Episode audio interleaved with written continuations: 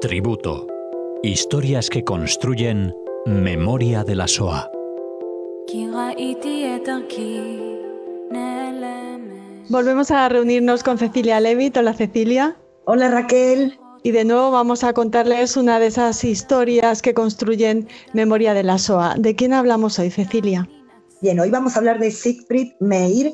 Es un niño, es un niño que nace en Frankfurt y un poco, bueno, fue la semana de la Kristallnacht, 82 años de la noche de los cristales rotos, aunque sabemos que ese nombre está equivocado, no es correcto porque fue un pogrom a toda regla. Y este es un niño que nace en Frankfurt en el 34, con lo cual le va a tocar vivir la noche, eh, esta noche tan terrible, ¿eh? donde se incendian más de mil sinagogas en Alemania y en Austria.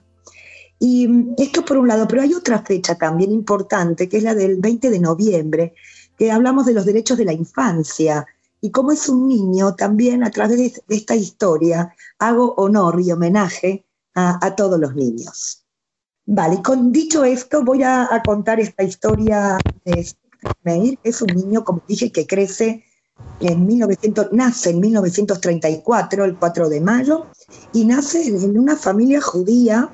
Y, bueno, como dije, y si tenemos que escuchar la fecha, este niño nace con toda una infancia ¿no? marcada por todas estas leyes eh, racistas del Reich que le van a impedir vivir una vida de niño, es decir, desde las cosas más simples, le va a impedir jugar en un parque, es un niño que ya no va a poder ir al colegio con los demás niños, eh, o que no va a poder comprar en las tiendas a la hora que, que compra el resto de la población. Ahora su padre, Max, era muy religioso, muy observante, su madre también. Y miren qué interesante, el padre siempre le inculcó la idea de que Dios los protegería, ¿sí? los protegería sobre todo de los nazis. Cuando Siegfried pregunta por qué no puede ir a jugar o por qué no puede ir al colegio, la única respuesta que el padre tenía era, tú no te preocupes, Dios nos va a proteger, Dios nos va a salvar. Y este es un tema al que voy a volver luego, ¿sí? A este tema de la religiosidad del Padre. Ahora, con solo ocho años, Siegfried fue deportado a Auschwitz, ¿sí? El 23 de abril del 43. Le faltaba muy poquito para cumplir los nueve años. Y es deportado en el último convoy, el último que sale de Alemania y va a ser deportado junto con su madre y junto con su padre. Y le toca vivir las cosas más crueles que nosotros podemos imaginar, porque bueno, a su llegada los nazis separan a los hombres de las mujeres eh, y Siegfried va a parar al campo de las mujeres eh, junto a su madre. Y allí eh, bueno, como dije recién, es como que se le presenta la, peor cara, ¿no? Desde la maldad. Va a presenciar el corte de cabello que le realizan a las mujeres, o la humillación, ¿no? Al ver a su madre desnuda, la madre también era una mujer muy, muy, muy religiosa.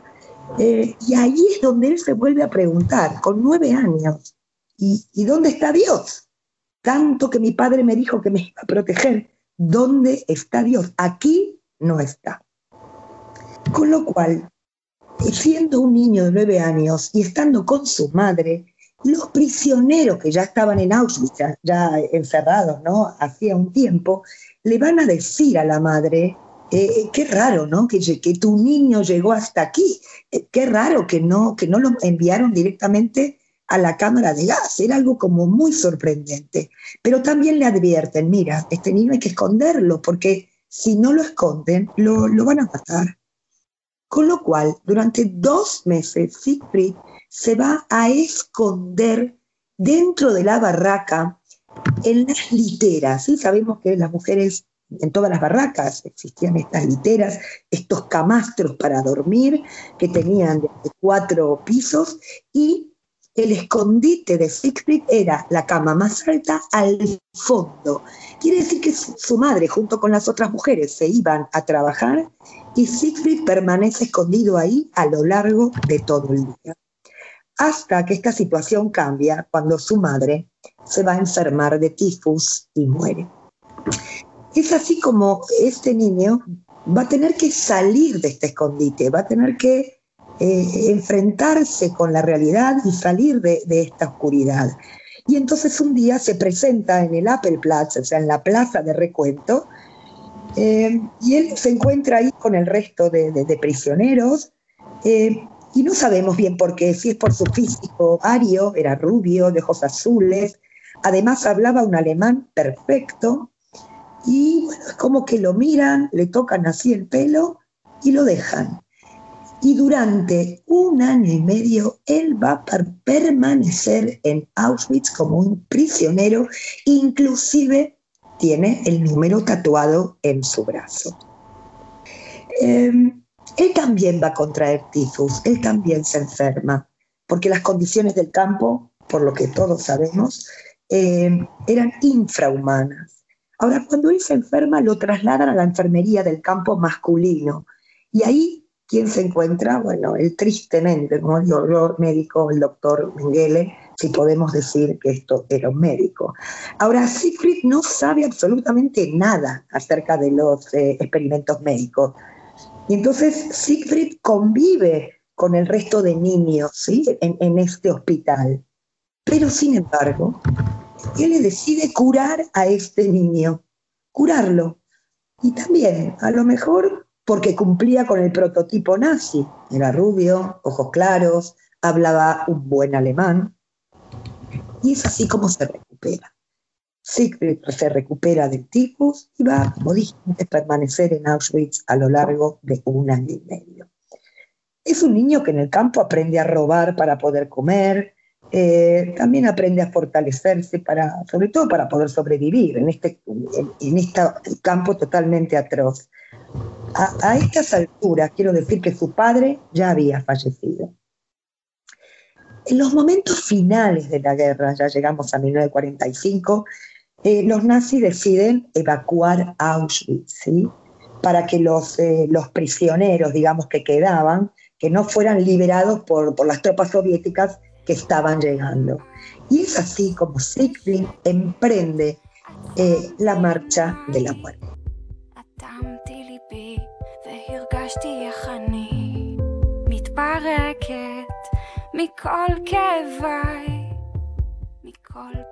Siegfried viaja así en unos vagones sin techos, pleno mes de enero, nieve, vagones descubiertos, muchos morían congelados, él, observa todo esto.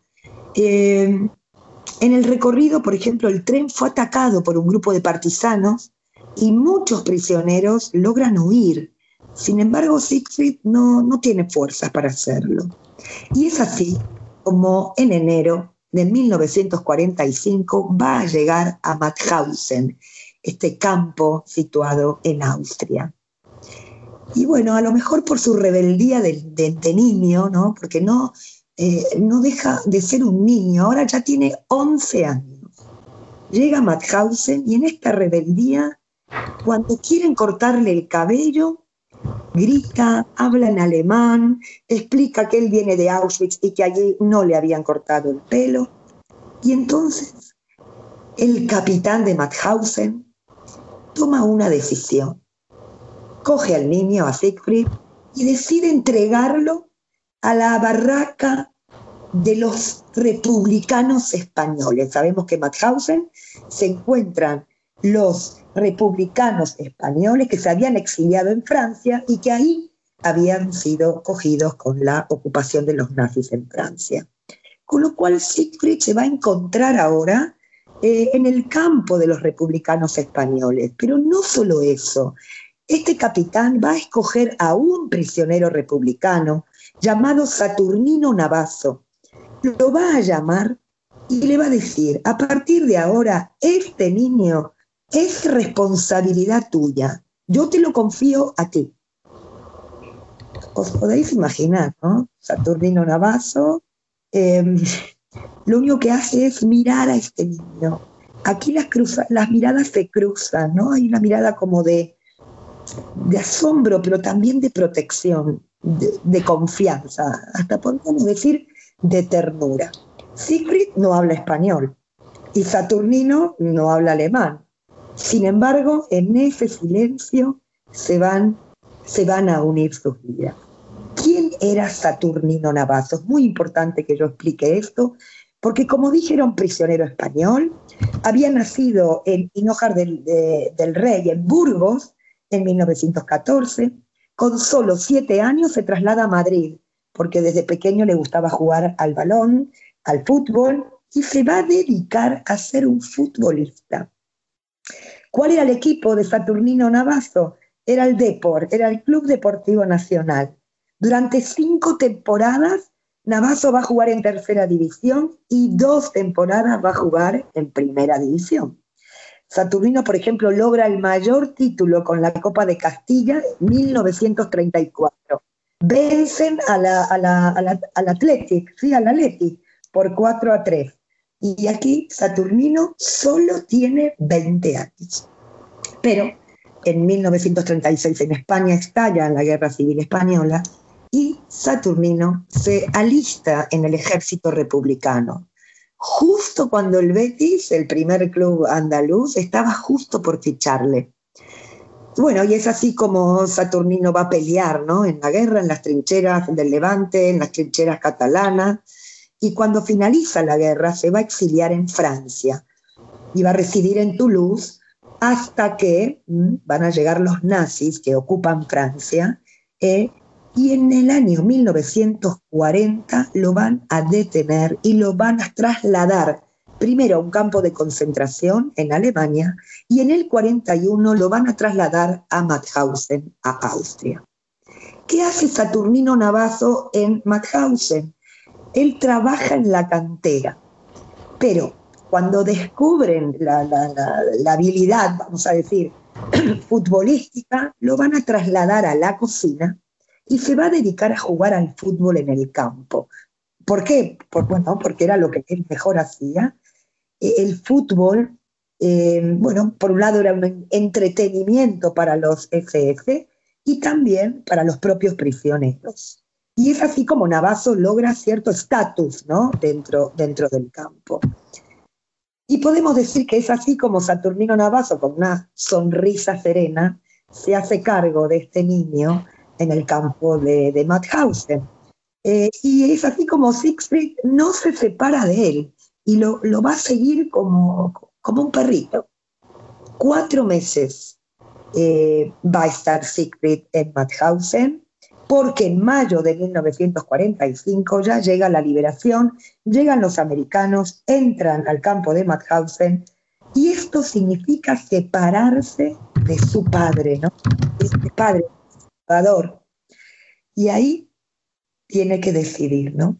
Llega la liberación, pero él tiene que decidir qué hacer y cómo seguir su vida.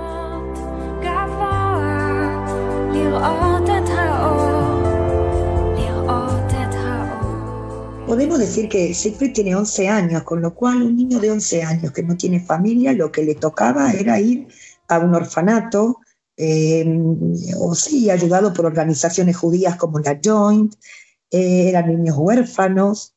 Em, lo mismo Saturnino Navazo, tiene que buscarse ahora un nuevo destino. Y es aquí donde Siegfried le suplica a su padre, podemos decir, a este padre adoptivo que lo había cuidado durante tres, meses, le suplica que lo lleve con él. Em, Siegfried hace todo lo posible para convencerle, pero recordemos que Saturnino es un hombre que no tiene nada, no tiene fortuna, no tiene a nadie. Eh, era complicado llevarse a un niño con él. Pero finalmente Navazo le va a decir, de acuerdo, ahora presta atención, tú di que te llamas Luis Navazo, que eres español y que has nacido en Madrid en la calle Don Quijote 43 en Cuatro Caminos. Para estas alturas, Siegfried, por supuesto que ya sabía español. Y es así como continuaron sus vidas, unidas, cruzadas, vidas de tristeza, de, pérdida, pero atención, vidas de amor, ¿no? Siegfried acepta el cambio de nombre, es más, decide ser otra persona, no le importa el cambio de nombre. Ahora se va a llamar Luis Navazo. Quería quedarse con Saturnino, pero claro, no podía hacerlo con el, con el nombre de Siegfried Meyer. Mm, repito, era un menor, ¿no? Y tenía que, haber sido acogido por, por alguna organización. Y juntos se van a instalar en el sur de Francia, en Toulouse. Eh, recordemos que Saturnino no puede regresar a Madrid porque estaba Franco. Y a partir de aquí, Siegfried quiere mm, demostrarle a Navazo, a Saturnino, que, que, había merecido la pena salvarle la vida. Eh, este padre mm, se va a convertir para Siegfried em, en alguien que él admira, en alguien que él quiere decirle, mira, me salvaste la vida por algo. Yo te voy a demostrar que soy alguien y que puedo hacer las cosas bien. Em, bueno, y en esta nueva vida, claro, em, Saturnino también se va a enamorar, se va a casar, va a conseguir un trabajo, Saturnino va a tener sus propios hijos, y siempre Siegfried estuvo ligado, por supuesto, eh, era, era, realmente era un hijo para, para Saturnino, pero aproximadamente a los 17 años, Siegfried decide dejar Toulouse y se va a ir a París, porque va a probar suerte como cantante. Y esto es muy interesante porque a lo largo de 10 años casi 12, perdón, se va a dedicar a la música. No puedo decir que fue el número uno, pero casi un número uno. Aquí hay algo importante respecto del nombre. Él va a tener que elegir un nombre, ¿no? Como cantante. Pero recordáis que su nombre era Luis Navazo, pero Navazo no pudo adoptarlo legalmente. Tuvo tuvo que, bueno, tener un nombre y una partida de nacimiento. Entonces se busca en Frankfurt la fecha correcta de nacimiento, em, pero atención porque Siegfried rechaza ser alemán. Entonces, ¿qué pasa? rechaza la ciudadanía alemana, no quiere ser alemán. Por lo tanto, va a tener un pasaporte Danzig, que es este pasaporte que daba Suiza para todos los refugiados. Y hasta los años 80 que luego voy a contar eh, qué, ciudadanía va a adoptar, pero hasta los años 80 Siegfried va a ser un apátrida. Y regreso al tema de la canción. 12 años dedicado a la música, tiene muchísimo éxito, pero bueno, no llega esa canción famosa. Em, él se va a encontrar con un cantante famoso francés, eh, que en realidad es, es originario de Alejandría, que es Mustaki, que es alguien muy, muy conocido, y van a trazar ahí una relación como de hermanos. Realmente uno, em, los ojos de, de, de, Siegfried van hacia Mustaki, es decir, todo le consulta, los pasos a seguir, sobre todo en la música. Y aquí quiero, quiero decir algo para mí importante. El hecho de ser cantante, Meir piensa que esto de convertirse en alguien, ser conocido, ser famoso. Él dice, en Auschwitz me quisieron eliminar, quisieron eliminar mi nombre, y yo voy a demostrar que, seré alguien, eh, no solamente para mí, para el mundo, sino también para, para Navazo, para Saturnino. Yo tengo que ser un ejemplo para él es, como esta necesidad de gustar también y de ser querido, eh, estos aplausos ¿no? que, lo animan. Pero la música se acaba, como dije, porque bueno, la canción no, llega, eh, le piden que cambie el estilo, que cambie el repertorio. Eh, Siegfried es bastante orgulloso, no acepta cambiar de estilo y su camino va ahora a girar en muchos proyectos diversos, eh, después de la música vendrá todo el tema del arte, se va a dedicar en París a una galería de arte africano que le va a durar un año o dos. Luego Mustaki le va a decir, mira, ¿por qué no te vas a Formentera? Eh, porque yo ahí tengo contactos, es allí donde tú puedes empezar una nueva vida. Es así como va a llegar ya a España, se va a establecer en Lisa, se va a dedicar al mundo de la moda, se va a dedicar al mundo de la gastronomía, va a tener una cadena de restaurantes en Ibiza, en Ibiza, y yo aquí hago un alto en el camino porque digo, este chico ha visto lo peor del ser humano, pero también ha encontrado lo mejor del ser humano, con toda esta gente que lo apoya desde Saturnino, desde las desde otras personas que lo van como ayudando y como que lo, va, lo van guiando. Él dice, yo no creo en Dios, no creo en Dios, pero creo en el destino. La vida me ha dado regalos. Así lo describe él. Ahora, ¿qué sucede en el 2008? En el 2008 él se va a conocer casi de casualidad con una abogada, que es una abogada, es documentalista y es investigadora, Arancha Goróstola. Ella conoce a Siegfried, un poco como dije, de, casualidad, pero se compromete a reconstruir el pasado de Siegfried Meir, porque él un poco va a crecer dándole la espalda a todo este pasado. Fijaros que yo hasta ahora ni, ni hablé ni de la madre, del padre, mencioné, pero aquí hay abuelos, hay tíos, hay primos, ¿dónde están? El trabajo que hace Arancha Goróstola es enorme. Durante cuatro años se va a aproximar a los archivos de, Auschwitz y de otros museos eh, y va a tratar de reconstruir, y lo logra, ¿eh? el árbol genealógico de la familia Meir Bacharach. Hasta ahora no mencioné el nombre de la madre y ahora lo digo, Jenny Bacharach. Pero es recién en el 2008 cuando esta investigadora le va a conseguir estos datos y este árbol genealógico. Va a contactar con un primo que vive en Israel y es este primo David que le va a enseñar por primera vez una foto familiar, una foto fantástica, preciosa, de Secret siendo un niño de 3, 4 años con su rubio, junto a su madre, junto a sus primos, junto a sus tíos. Y una foto de su madre con él. Era la primera vez que Siegfried ve en esa foto el rostro de su madre. Es cierto que Siegfried eh, busca a un hermano que era en realidad hijo del padre de otro matrimonio, que era 14, 15 años mayor que él, lo intenta buscar a través de la Cruz Roja, pero no lo logra porque no sabía bien su nombre, no sabía tampoco el nombre de su madre. Con lo cual es recién en el 2008 cuando él eh, conoce, ¿no es cierto?, estos, estos datos. Y es allí donde él va a decidir escribir un libro de la mano de esta documentalista y a lo largo de cuatro años esta historia va a quedar eh, cerrada en un libro que él tituló Resiliencia.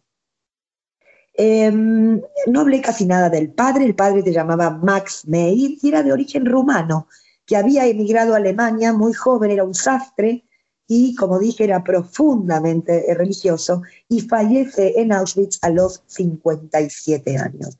Eh, esta investigadora le va a dar la historia de los tíos, de los primos, va a encontrar hermanas de la madre que habían logrado escapar a Estados Unidos. Y yo un poco para cerrar digo, bueno, para Meir olvidar eh, fue su forma de sobrevivir. Eh, y a pesar de esta vida como desgarrada, ¿no? deshecha en pedazos, fue, fue resiliente. Él se sentía feliz de estar vivo. Por lo tanto, Siegfried publica en el año 2013 este libro, que primero va a aparecer en Francia y recién en el año 2016 va a aparecer aquí en España. Quiero contarles que Siegfried Meir eh, falleció, murió en abril de 2020, casi a punto de cumplir 86 años. Murió en plena pandemia del coronavirus. No murió por el, coronavirus, él tenía una enfermedad, pero realmente hace muy, muy poco que, nos dejó. Había una frase que él siempre repetía, ¿no? Era una frase que le, decía eh, Saturnino Navazo. Le decía, ¿te das cuenta? Estamos aquí. Eh, esta era una frase que siempre eh, le repetía a Siegfried, eh, su hijo. Y yo digo, ¿qué me gusta a mí de Siegfried? Yo lo conocí porque vino a Madrid a dar su testimonio ya hace unos años. Yo me quedé realmente conmovida por esta historia y a partir de ahí seguí sus pasos, lógicamente. Pero yo digo, ¿qué me gusta a mí, no? de, de Meir, de Siegfried Meir. Primero, esto de que es un niño judío adoptado por un republicano español. Un niño que a pesar de todo decide ser libre, busca la libertad a través de la música, a través de la gastronomía, a través de la moda. Em, recordemos que renuncia a un pasaporte, renuncia a esta ciudadanía alemana. Y es un miembro del mundo, podemos decir. Como dije, obtiene la ciudadanía española en los años 80. Yo rescato esto. Él crece en Auschwitz durante dos años de Mauthausen encerrado. Sin embargo, elige vivir en libertad. Y quiero, mm, con esto, con esto cierro, este es mi tributo, mi homenaje para Siegfried May y quiero mandar un abrazo enorme para su mujer, su viuda, Pilar, que conseguí su teléfono y la he llamado ayer y bueno, y le dije que le mandaría este programa y yo sé que ella nos, nos está escuchando. Y para cerrar, he decidido cerrar con una canción de Siegfried de los años 65, una canción en francés muy bonita. Así que eh, muchísimas gracias eh, Raquel y gracias también a mis oyentes. Por supuesto, y un saludo, nos unimos a tu saludo a Pilar. Te agradecemos mucho, Cecilia, que de nuevo nos hayas acercado a esas historias tan impresionantes y en concreto a esta que enlaza a España con, con la SOA. Mucha gente piensa que, que nos es ajeno, pero, pero desde luego que, que no, y este es una, este ejemplo, este programa es un buen ejemplo de eso. Hasta el próximo, eh, Cecilia. Muchas gracias, Raquel. Il fait peur aux enfants. Tant mieux si son mystère éloigne les passants. Quand il pleut, quand il neige,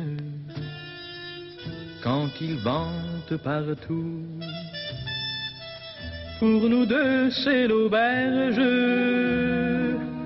des plus beaux rendez-vous.